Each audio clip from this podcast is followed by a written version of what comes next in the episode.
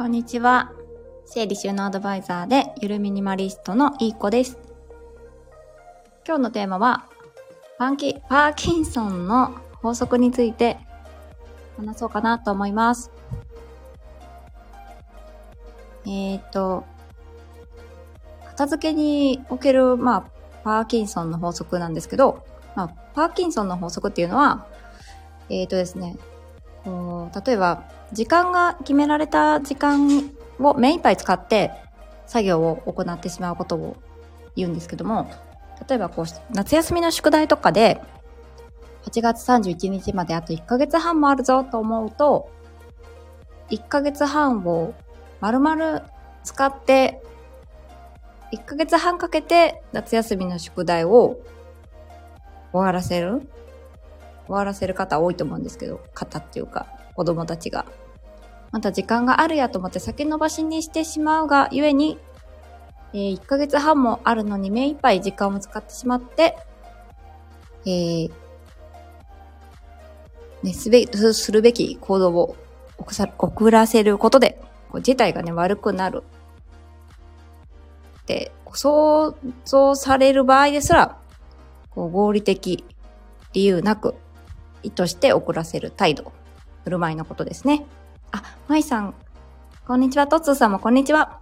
今日は、パーキンソンの法則について話そうと思ってます。皆さん、パーキンソンの法則って聞いたことありますか？はい。あ、いい子さん。はい。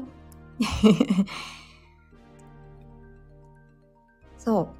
で、なんかこう、お金とかも収入にあ、わかんない。あ、そうなんですね。そうなんです。こう、なんて言うんでしょうね。パーキンソンの法則は、えー、っと、私の言葉よりも調べて読み上げようかな。あ、これじゃない。えー、っと、あ、とつさんがまいさん。キラキラキラキラ。えー、っとですね。パーキンソンの法則は分かりやすく。トッツーさんこんにちは。っ てありがとうございます。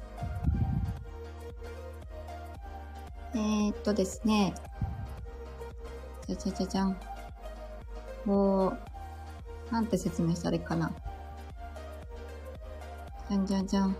1958年の英国の歴史学者、パーキンソンさんが、その中、あの、な、何かこう本を書いてるんですね。パーキンソンの法則っていう。その中で提唱された法則である。なるほど。第一の法則は、仕事の量は完成のために与えられた時間をすべて満たすまで膨張する。夏休みの宿題ですね。第2の法則は、支出の額は収入の額に達するまで膨張する。うん、なるほどです。こう、なかなか貯金ができない方で、あ、マーミンさんもこんにちは。そう。あの、お片付けにおけておいても、パーキンソンの法則ってあって、例えばですね、あの、物が多いから、そうだそうだ、収納ボックスとか収納品を買って収納量を増やせばスッキリするだろうと思って買いますよね、皆さん。ね。大きなタンスとか、こう、なんて言うんでしょう。今、今時で言う言葉だとワードローブって言うんですか？クローゼットの置き型版みたいな。ああいうのを買われて収納容量を増やすことで家がスッキリすると思って買うんだ、買うんですけど、それが、まあ、パーキンソンの法則で言うと、ま、収納とか家の広さに比例して物が増えるっていうことですね。なので、こう収納品は最後に買いましょうねって、私たちのあの整理収納アドバイザーとかね、片付けアドバイザーは言うんですけども、それって、まあ、パーキンソンの法則が起こる原因っていうのは、やっぱり、まだまだ容量があるなとか、まだまだ余裕があるな、時間に余裕があるなって思うと、先延ばししちゃうんですよね。例えば、まあ、片付けるのを先延ばしにするとか、貯金を先延ばしにする。あとはその時間ですね。夏休みの宿題とか、こう、お仕事とかも期日内に終わればいいからと思って、ちょっと先延ばしにしてしまう。で、後で苦しい思いをするんですよね。まあ、そんな、えっ、ー、と、まあ、パーキンソンの法則を回避するには、ってことで、回避する方法としては、先延ばし対策が必要になってきます。私やって。まいさん。何のことでしょう？私やって。パーキンソンの法則ですか、うん、ね。そうなんですよ。私も実はですね、まあ、パーキンソンの法則っていう法則があることを知ったのは、本当にここ半年以内ぐらいなんですけど、先延ばし体質。みんなそうですよね。みんな先延ばししちゃいますよね。そう。で、あの、私はお片付けアドバイザーをもやっていますので、講座の中で先延ばし対策とかっていうのもやってる中でこれを知ったんですね。そう。で、先延ばし対策は、これも人によって対策法って異なるんですけど、タイプによってね、3つぐらいタイプあるんですけど、例えばそうですね。うん、何があるかな。うーんと、先延ばし。例えば、こう、スマホを見て、スマホを見入ってしまうがために時間が溶けて、溶けてって、えっ、ー、と、やるべきことを先延ばしにしてしまう人ってすごい多いと思うんですよね。そういった時は、例えば、スマホを、なんかこう、なんだっけな、タイムロックコンテナみたいな、そんな名前の箱あるの知ってますかね。時間が経たないと、その箱の鍵が開かなくて、そのコンテナなんか、タッパーみたいな中にスマホを入れてガチャンって鍵をかけて、時間が来ないとスマホが取り出せないみたいな、そういった道具が先延ばし対策の道具でそういうのがあるんですけど、そういうのを使って、なんか事故の拘束って言うんですけど、なんだっけな。プレコミット戦略かな戦略の名前として。事故の拘束ですね。こう、あらかじめ、えっ、ー、と、先延ばししてしまう道具とか、きっかけになるものを触れないようにするっていう、あらかじめ触れないようにしておくっていうのも、プレコミット戦略っていう先延ばしの対策法があります。ね、そういうのだったりとか。あとは何があるかな。なんかすっごいいっぱいあるんですけど、今度一つずつ紹介していこうかなって思ってます。あとはそうですね。何があるかな。ちょっと思い出せないです。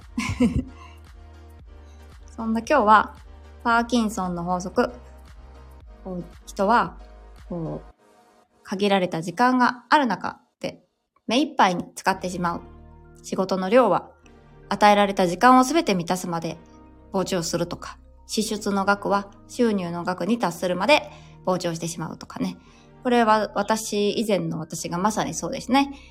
えっ、ー、と、ミニマリストになったら生活費が1ヶ月マイナス20万円になったよっていう話をしたんですけど、もうまさにですね、あればあるだけ使ってしまう。もうめちゃくちゃそういうタイプでした。ボーナスの月には、やったーボーナス。ボーナスって私のボーナスじゃないんですけどね。旦那さんのボーナスが入るぞって言って、買い物めちゃくちゃしてくるとか。本当に人のお金なのにねって感じですけど。そう。なので、まあ、貯金をしたかったら先にこう先取り貯金して勝手に引き落とされるようにするとか、まあ、そういった対策をすることでパーキンソンの法則っていうのから逃れられるんじゃないかなって思います。で、片付けにおけるパーキンソンの法則は家が広ければ広いほど物が多くなってく。収納品が多ければ多いほど物が溢れてく。っていうことを知ってるだけでこのカゴを買ったらまた物が増えてしまうって、自分でこう客観的に考えることで、100円ショップに行った時に、あの白い、ね、重なって便利なあの収納の箱を買わなくて済むっていう対策が打てると思います。どうですか？どうですか？じゃねえよって。はい。皆さん、いかがでしょうか？クローゼットいっぱいにお洋服を買ってませんでしょうか？あ、マーミンさん気をつけます。あ、いろいろと、いろいろと。なるほど。はい。そうなんですよ。このパーキンソンの法則って、まあ、ほんとその通りだなと思って。なるほどねって。うん。パーキンソンさんっていう人が発見したんですね。このお顔の。うんうん。クローゼットいっぱいです。ねそうなんですよ。こう、隙間があると埋めたくなるっていうのもやっぱり人間の心理で働くんですよね。パズルみたいに、欠けた部分を埋めたくなるみたいな。あ、まことさん。いい子さん、こんにちは。こんにちは。いつもありがとうございます。またなんかお仕事のお邪魔じゃないですか？今日はパーキンソンの法則っていう法則あればあるだけ使ってしまうっていう人間の心理みたいなねっていうのをお話ししました。で、そのパーキンソンの法則から抜け出すには先延ばし対策が、えっ、ー、と、重要だよっていうこともお話ししました。はい。誠部屋にいるからサボり放題ですね。うん。あ、違う。違うじゃない。誠、部屋にいるからサボり放題ですね。なのかな。えー、いいですね。在宅、在宅ワークですもんね。まいちゃん、それは？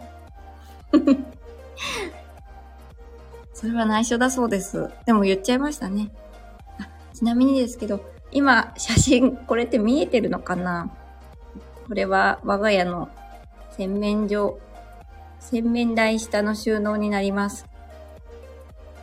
うちは観音開きのタイプの、あの、なんて言うんでしょう。よくある、えー、洗面台になります。こうやってこう空白があると、スタッキングして埋めたくなって今までは埋めてたんですよ。重ねるボックスでね。埋めてたんですよね。だけど、下にあるカゴのものっていうのは把握できなくなってしまって、死蔵品になってしまったんですよね。まあ、賞味期限があるものがないのがまだ救いだったんですけど、私はもう把握できないっていうのがなんか嫌なんですよね。全部把握していたいっていうタイプなので、もう、その隙間を、余白を楽しむぐらいでっていうのをテーマに、こうなりました。あ、誠さん、今日は会社ですが、個室にこもって仕事してます。えー、会社に個室がある。いや、いいですね。うんうん。あ、マーミンさんありがとうございます。左側にも何か置きたくなっちゃう。ねえ、置き、あ、置きたくな、あ、そうそうそう、ここにはですね、置いてました。そういえば。出しちゃってた。洗剤が置いてあります。洗濯洗剤が。今最近、箱の粉末洗剤に戻しまして、何年ぶりかに。ちょっと試してます。アタックが置いてあります。そうなんです。ここに入ってるのは体重計と、あと白いカゴ、箱の中には洗濯ネットと、今あんまないですけど、まあ、生理用品のナプキンとか入れてます。とかじゃない、ナプキンを入れてます。で、真ん中が私の化粧品と、真ん中のそのクリームですね。あれはリフトアップクリームです。キュエリストっていうリフトアップクリーム。で、奥はあんまり使用頻度のない、こう娘がなんかこう、髪の毛ちょっとアレンジするときのケープと、旦那さんが年に数回使うか使わないかのワックスがあります。はい。あ、まいさんもありがとうございます。ミニマリストの方って直置きですよね。そう。直置きですね。やっぱりこう、箱があると、箱って、まあ、同じ大きさで揃えるじゃないですか。そうすると、なんかちょっとすっからかんになってしまう箱とかも出てきて、その入れたいものにぴったりの箱ってあんまりないんですよ。で、箱の大きさに比例して物が増えるっていうパーキンソンの法則から言うと、必要以上に持ちやすくなってしまう。ストックとかも。っていうので、あんまりカゴとか箱とかは使わないようにしてます。娘さん、おいくつなんですか？あ、娘はですね、えー、中3と中1になります。なので、そう、ケープは、これは中1の子が、なんかケープが欲しいって言って、でっかいケープを買わされたんですけど、まあ、すごいいっぱい使うわけじゃないんですけどね。はい。こんな感じで、感じで余白を楽しむっていうこともテーマとしているので、あ余白があっても埋めたくはならない。むしろ余白を作っていきたいって今は 今はというかこれからも思って、ミニマリスト、プチゆるミニマリストですね。やっていこうかなと思ってます。はい。じゃあ今日はパーキンソンの法則ですね。をお話しさせてもらいました。あ、中学生、ケープを使い出すお年頃ですね。ね中学生ケープ使い出しますよね。ガッチガチに前髪固めちゃったりして。でも今はなんか女の子なんですけど、あの、今流行りの、なんていうの？だろう、あの、キノコカット。あ、マッシュカットか。あ、マッシュ。マッシュ。キノコカットじゃない。キノコカットは、と私の時代だろうな。うんうん。こんな感じです。マッシュ、おしゃれ。ね女の子、マッシュ、おしゃれって感じですよね。みんなマッシュだからもうどれが自分の子かわかんないんですよね、中学校行くと。ん？みんなマッシュだぞ、みたいな。なんか、ね、そう、みんなマッシュ、みんなマッシュなんですよ。特にね、男の子がね。